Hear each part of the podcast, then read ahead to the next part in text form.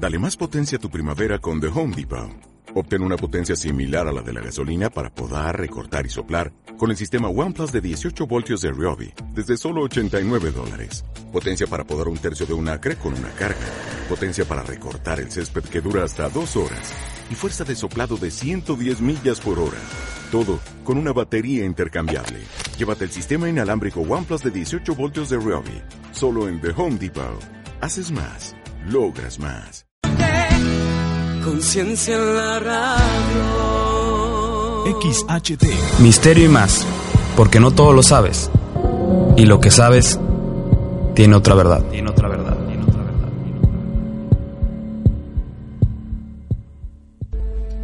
Hola, hola, hola, ¿cómo están? Bienvenidos una vez más a su programa de Misterio y más. Soy Francisco Alvarado. Y pues bueno, es la una de la tarde. Aprovecho a todos los que estén comiendo y a los que ya vayan a comer también. Y bueno, el día de hoy, como ya les había comentado y por la página de Facebook, que se las recuerdo otra vez, www.facebook.com, diagonal, misterio y más. Vamos a hablar de tres leyendas de monstruos urbanos y una historia que me había quedado pendiente de la Segunda Guerra Mundial, de la cosa que mutila, que también se me hizo muy interesante y yo creo que a ustedes les va a gustar mucho. Um, también les recuerdo que el teléfono que es 83 87 06 65. Si nos quieren marcar y contarnos algo que les haya pasado, una historia o algo, este, ya saben que es bienvenido. Si no, si quieren mandarme una, pero ya escrita para que yo la lea en el programa, también se la recibo con mucho gusto en alvaradofcojose.gmail.com. Como ya nos han mandado varias y las he leído aquí en el programa, pues si ustedes se acuerdan de algo que les haya pasado a un familiar, a ustedes, o algún conocido, alguna leyenda, por favor, mándenmela y con gusto la voy a decir por aquí. Pues bueno, comencemos con esta que, que, se me había olvidado antes de conectar con las dos otras leyendas urbanas que son de Estados Unidos, de nuestro vecinito del norte, que tiene también mucha cultura en esto de las creepypastas, historias de monstruos y todo lo que ustedes se podrán imaginar, que a veces algunos investigadores o gente que está involucrada en este tipo de aspectos dice que Estados Unidos está un poco más adelante, ¿no? Evolucionado en todo esto que es la cultura del misterio y es porque en muchos casos pues se han perdido tabús que en otros lugares cuando tú mencionas ciertos aspectos, ciertos mitos, ciertas leyendas, pues todavía te tachan como que de cosas folclóricas o mitos. En cambio ya se han dado el tiempo para, para investigarlo un poco más a fondo, darle un poco seriedad, o, o así lo hemos visto, ¿no? También lo ganado en burla y hemos visto muchísimos programas, pero la mayoría de las, de las, de las cosas que salen de ahí son muy buenas. Pues bueno, Empecemos con esto de la Segunda Guerra Mundial. Eh, esto ocurrió entre una guerra entre Finlandia y la Unión Soviética, como ustedes ya sabrán. Eh, se le llamó la Guerra del Invierno y duró más o menos tres meses. Los finlandeses ganaron, le ganaron los soviéticos, eh, que intentaban invadir ese país.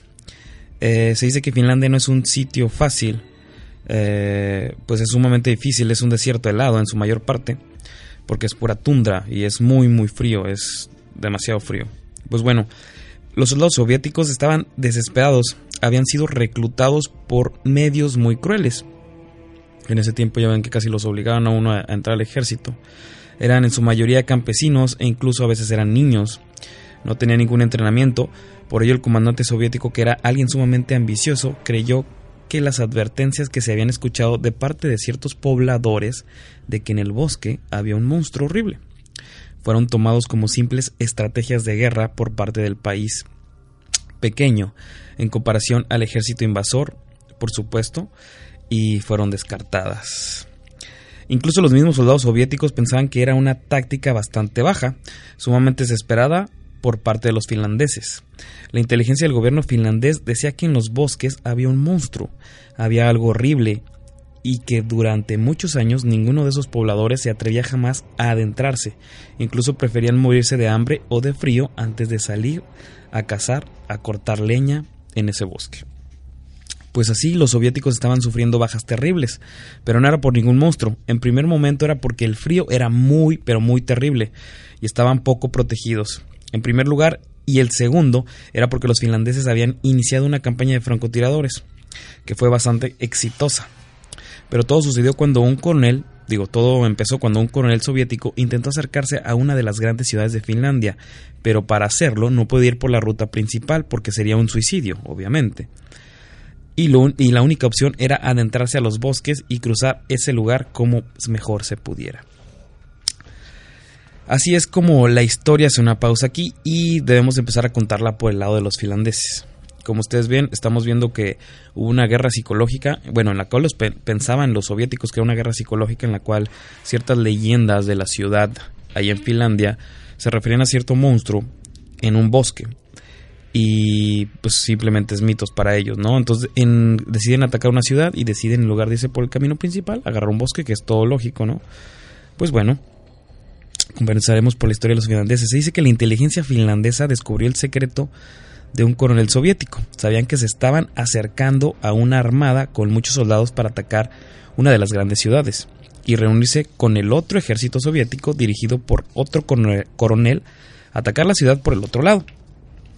¿Pero por qué se enteraron? ¿Porque algunos, ¿Porque algunos soldados soviéticos desertaron? No, porque encontraron a todo el batallón muerto en el bosque. De ahí dedujeron todo. Pero lo que preocupó a los finlandeses no fue la perspectiva de lo que pudo haber pasado si este batallón llegaba a la ciudad. Lo que le preocupó a los finlandeses fue el estado en que estaban los cuerpos. Decir que simplemente eran cadáveres era muy poco. Era una ola, una carnicería horrible. Mutilaciones e incluso cosas peores. Inclusive, este, bueno, no nombraré esto porque es un poco fuerte, pero se imaginarán el horror que pasó ahí. Los soviéticos habían sido completamente masacrados en ese lugar era una carnicería. Los únicos humildes aquí no fueron los soldados soviéticos del lado de los finlandeses, sino también había personas humildes, gente del pueblo, chicos, jóvenes, personas sumamente religiosas. El ejército finlandés les dijo que los soviéticos estaban un poco mal preparados, que se habían ido sin provisiones y que se habían matado entre sí, después de un motín en medio de la desesperación del hambre y el frío. Pero, ¿saben una cosa? Fue una mentira muy, muy mal construida. No solamente porque quedaban muchas provisiones entre las carpas que habían juntado del ejército soviético, sino porque además ellos simplemente se negaron a creer que un ser humano tuviera no solo la fuerza, tuviera no solo el poder, tuviera no solo la manía, sino sencillamente la maldad de hacer eso a un ser humano. Es por eso que se dedujo que simplemente había sido un monstruo o otro ser que no pudieron identificar.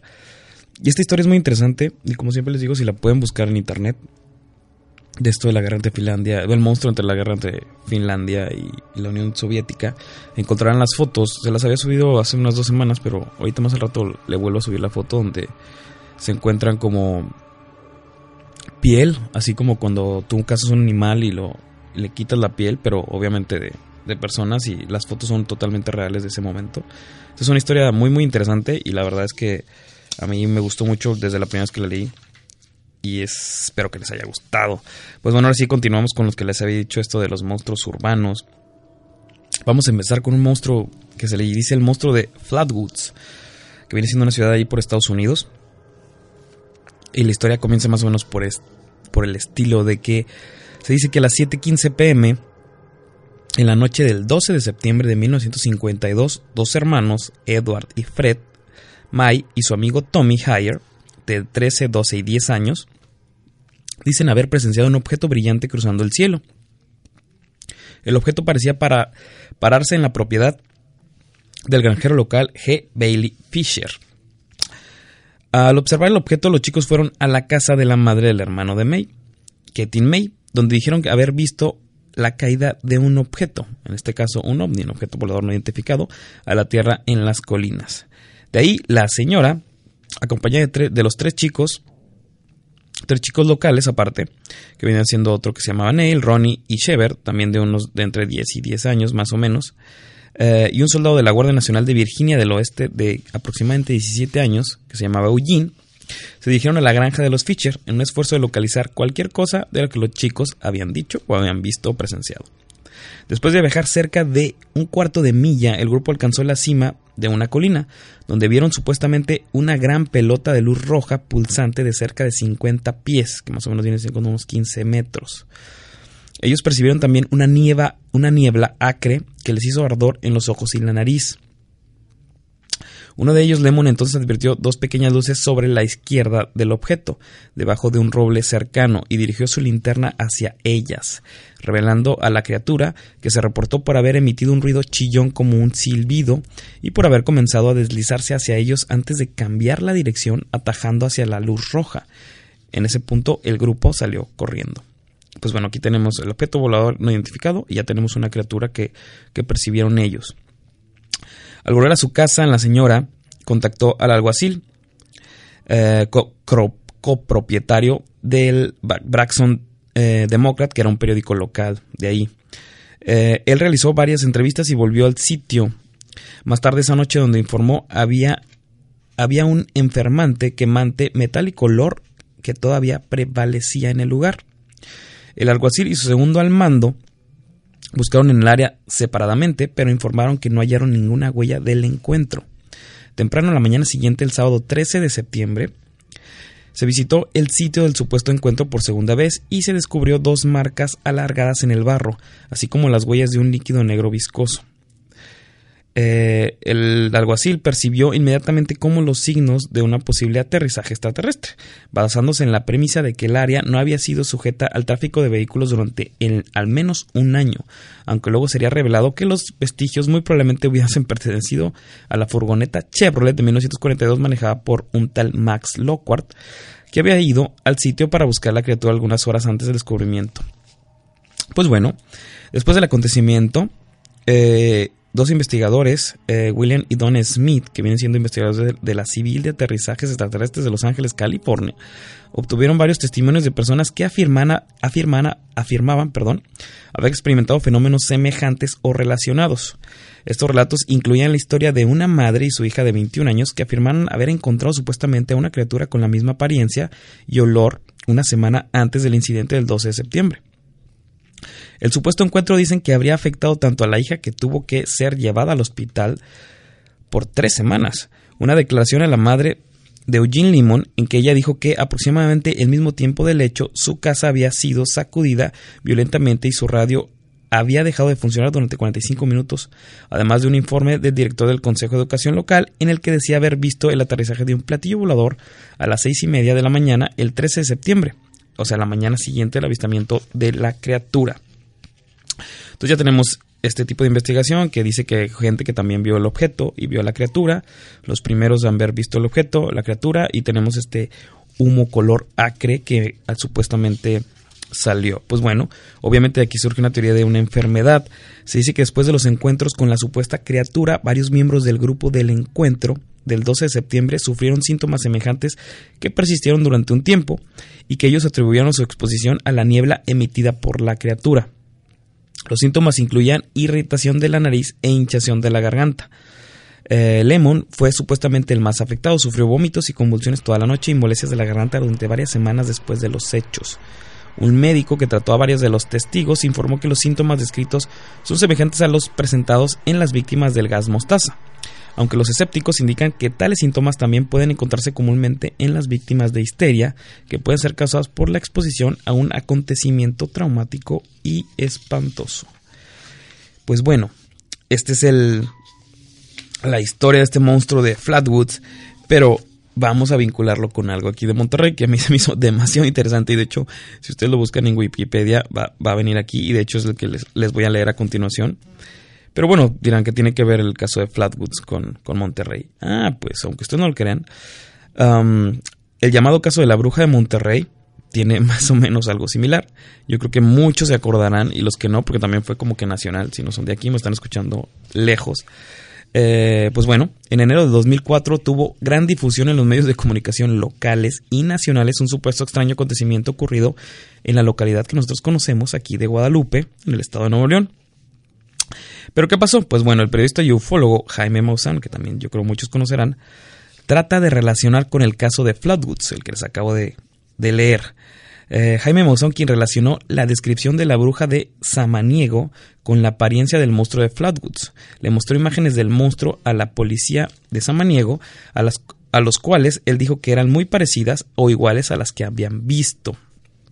Pues bueno, el viernes 7 de noviembre del año 2010 a las 3.15 am, el policía de nombre Leonardo Samaniego, del municipio de Guadalupe, en Nuevo León, México, dice haber tenido un supuesto encuentro con una extraña entidad que él indicó en un principio como una bruja. El oficial dijo que al estar dando un rondín de vigilancia por la colonia Valles de la Silla, del ya mencionado municipio, dio la vuelta a bordo de su patrulla en la calle Álamo. Se dice que habría advertido inmediatamente algo muy inusual, un objeto grande y negro cayó de un árbol al lado de la calle, pero se detuvo poco antes de tocar el suelo y entonces levitó lentamente y se giró para encarar la patrulla. En ese momento el oficial samaniego supo que algo estaba mal, así que él prendió las luces largas de su vehículo para tratar de ver lo que era ese objeto negro que cayó del árbol. Entonces vio que se trataba de una mujer vestida de negro que trataba de cubrir su rostro de la luz, como si le molestara.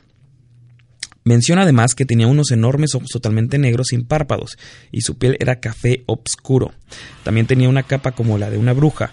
Luego de esto, la bruja acometió flotando muy rápido contra las parabrisas de la patrulla, sacudiéndola violentamente y donde pudo notar aún mejor la cara de la criatura aterrado.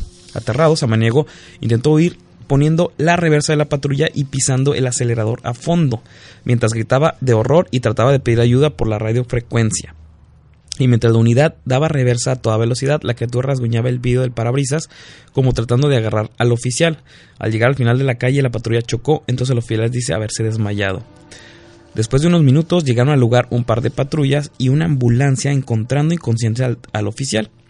Después de varios minutos más, él recobró el conocimiento y fue asistido por los paramédicos en la ambulancia. Una unidad de cámaras de televisión arribó a una de las patrullas y fue lo que tuvo la primera entrevista con el oficial pocos minutos después de que él recuperara la calma durante el interrogatorio por parte de sus colegas. Todo esto es en el mismo lugar de los acontecimientos. Pues bueno, posteriormente la ambulancia llevó a los, al oficial al hospital universitario para unas evaluaciones médicas, obviamente. Ahí se le realizaron pruebas toxicológicas y psicológicas, dando todas las negativas. Además, el coordinador de la policía de Guadalupe, Jesús García Cresh, en ese tiempo, el mismo secretario de Seguridad Pública del municipio, informaron que realizaron varias pruebas de droga, así como otros exámenes le fueron realizados al oficial Leonardo Samaniego para verificar si había alguna sustancia tóxica en su cuerpo, como alcohol o cualquier otra clase de droga, y todas las pruebas fueron negativas. También el doctor Edelmiro Pérez Rodríguez que era coordinador de servicios médicos en el hospital universitario, informó que después de varios exámenes psiquiátricos y psicológicos, encontraron al oficial Leonardo mentalmente y físicamente sano. Incluso el entonces alcalde de Guadalupe declaró el día siguiente que el oficial samaniego era un buen elemento y no había razón alguna para pensar que le habría inventado la historia. Varios canales de televisión locales tomaron muy en serio la nota y le dieron amplio seguimiento en los días subsecuentes al, incidente. La respuesta de la gente fue grande y centenares de casos semejantes llegaron a las estaciones de televisión. El mismo viernes 16 de enero, las unidades especiales de vigilancia fueron estacionadas en donde el incidente sucedió y las calles que la rodean como el operativo para proteger a los vecinos en caso de un nuevo ataque. Al mismo tiempo, una investigación fue iniciada en la Corporación de Seguridad Pública de Guadalupe. El policía Leonardo Samaniego, que quedó aislado recibiendo su tratamiento por los siguientes dos días y cuando fue entrevistado otra vez en la televisión, mantuvo su historia a cada detalle, se la mantuvo completamente igual. Similarmente, se indica que otro policía del municipio de Santa Catarina, en la misma área metropolitana de Monterrey, el señor Jorge Contreras declaró que él y dos policías más de la policía regia supuestamente también vieron la misma criatura que el oficial samaniego, pero tres días antes. Ellos indican que lo vieron volando y decidieron no decir nada, pero al enterarse del caso de samaniego decidieron hablar. Otro caso fue el de Norma Alicia Herrera de la colonia La Playa. Ella declaró en una entrevista a la televisión que ella y su hermano vieron también la criatura durante, durante el día y que parecía muy rara. Ella dijo que su hermano fue tan aturdido por esto que estuvo enfermo por casi una semana después del avistamiento. Un vecino de este sector grabó también en videos varios días antes un extraño humanoide volador y dio el video a una estación de televisión, que yo creo que es la que todos conocemos, ¿no? La filmación fue liberada el mismo día durante los noticiarios en varios canales causando aún más tumulto entre las personas. La historia fue liberada también por periódicos locales serios como El Norte o Milenio que nosotros conocemos. Pues no sé si ustedes la recuerden, yo la recuerdo muy bien, recuerdo el video. que dice aquí la historia que, que, pasaron durante la televisión, pero realmente la historia nunca la supe muy muy bien hasta ahorita que la leí sobre lo del policía sanamaniego y digo es interesante y, y que el hecho mucha gente le respaldara la historia también es muy muy interesante. No sé si ustedes se acuerdan, si alguien se acuerda de algo que les haya parecido, si alguien la vio, por favor coméntenme o márquenme un día de estos o aquí al estudio, ya saben, 8387 0665 para saber qué opinan sobre esto, ¿no? Yo creo que fue muy muy llamativo y digo, vinculando ahorita lo de la historia de Flatwoods en Estados Unidos, pues yo creo que Maussan, digo, obviamente ya a sabiendas que sabía de esta historia, la quiso vincular un poco, ¿no? También por el hecho de que aquí comentan que algunos se enfermaron, pero no fue como que, no todos se enfermaron, ¿no? Solo unas cuantas personas, igual que en Flatwoods. Y pues el mismo caso de vinculado con algunos seres extraterrestres, una extraña criatura, ¿no? De tal o cual forma. Yo no le veo tanto parentesco, pero bueno, de ahí es donde sale esta vinculación. Por si lo leen, pues ya saben del caso de Floodwoods y aparte el de aquí de, Monterrey. Pues bueno, vienen unos datos eh, acerca de, por ejemplo, el monstruo de Flatwoods aquí en, internet. Se dice que en el pueblo de Flatwoods hay un festival anual llamado el Día del Monstruo, que se lleva a cabo a la salida del bosque. También el monstruo es conocido también como el monstruo verde. En Flatwoods hay una señal en la carretera que dice Welcome to Flatwoods, home to the Green Monster. Bienvenidos a Flatwoods, el hogar del monstruo verde. Em, también se han hecho varias cosas en diferentes videojuegos acerca de este monstruo, que es muy muy conocido, y en varios animes según el internet. Bueno, excelente. También tenemos otro monstruo, este también de por allá, por Gringolandia. Eh, se le llama Pop Leak Monster. Este monstruo es, está interesante porque es un monstruo es un híbrido humano-cabra con el cuerpo grotescamente deformado de un hombre. Humano-cabra, esto entre, puede ser entre diabolicón o tal vez entre un sátiro, de aquellos que conozcan los sátiros, a mí se me hizo muy... Bueno, fue lo primero que se me vino a la mente. Que se dice que vive debajo de un, de un viejo puente de caballetes de ferrocarril en Kentucky.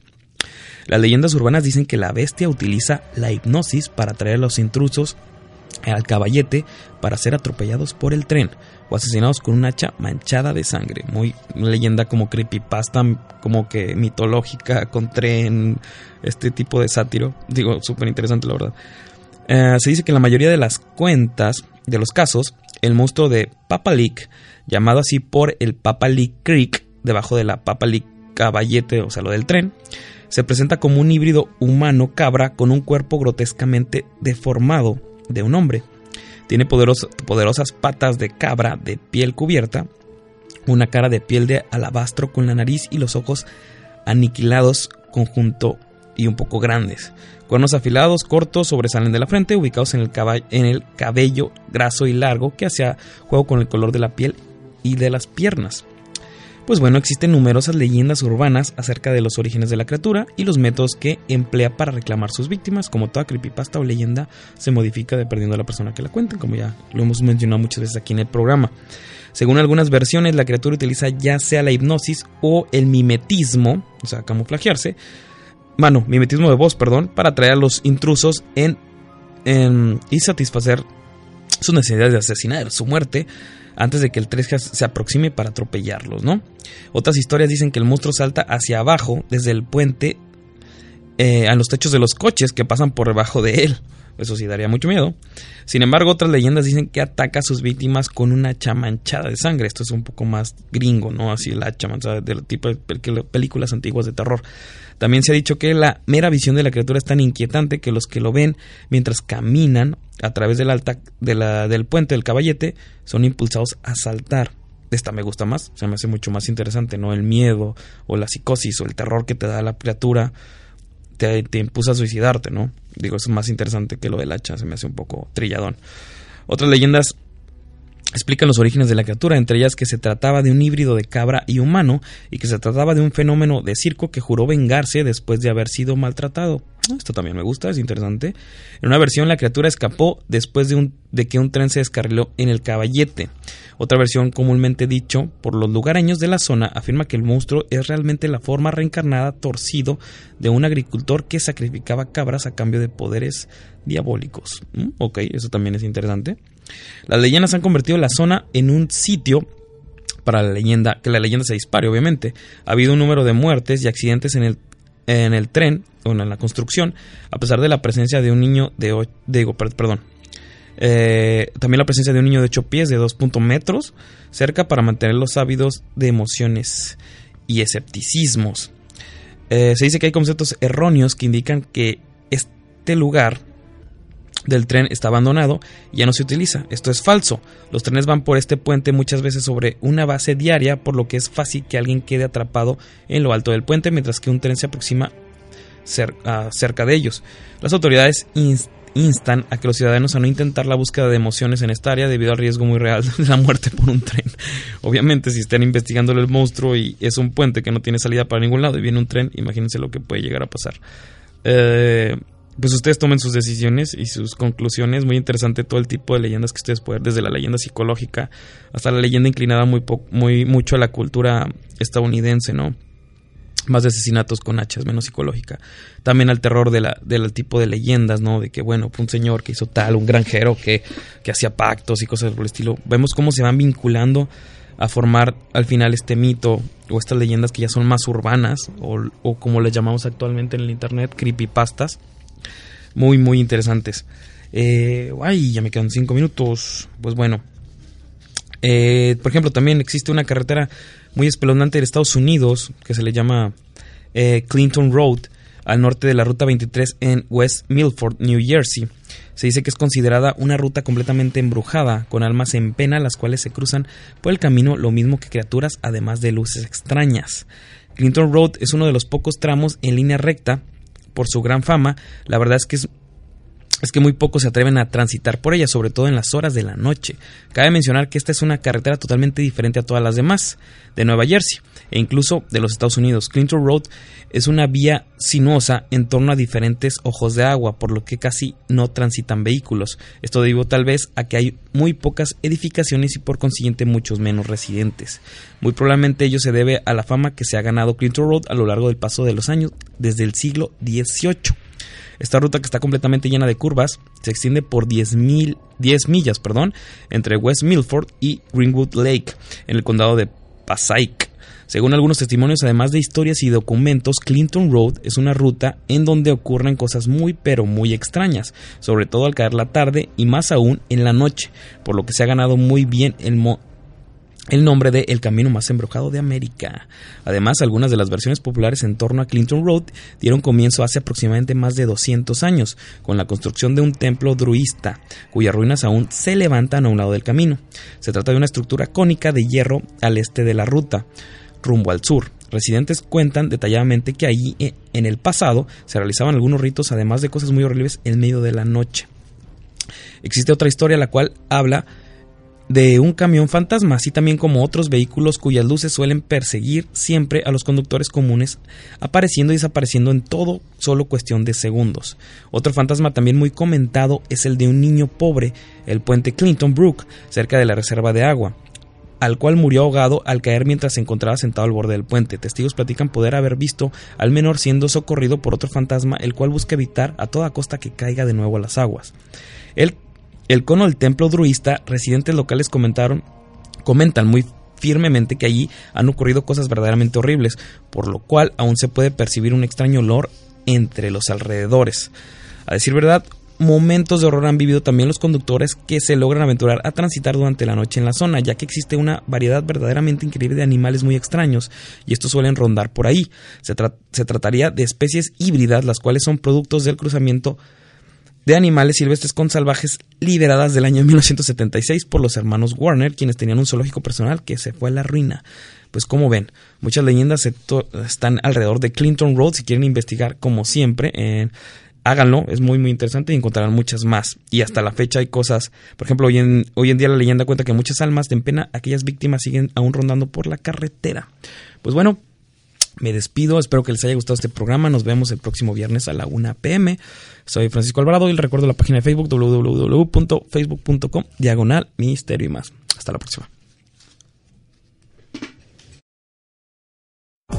24 horas diarias de cultura, información y entretenimiento. Frecuencia TIC, conciencia en la radio.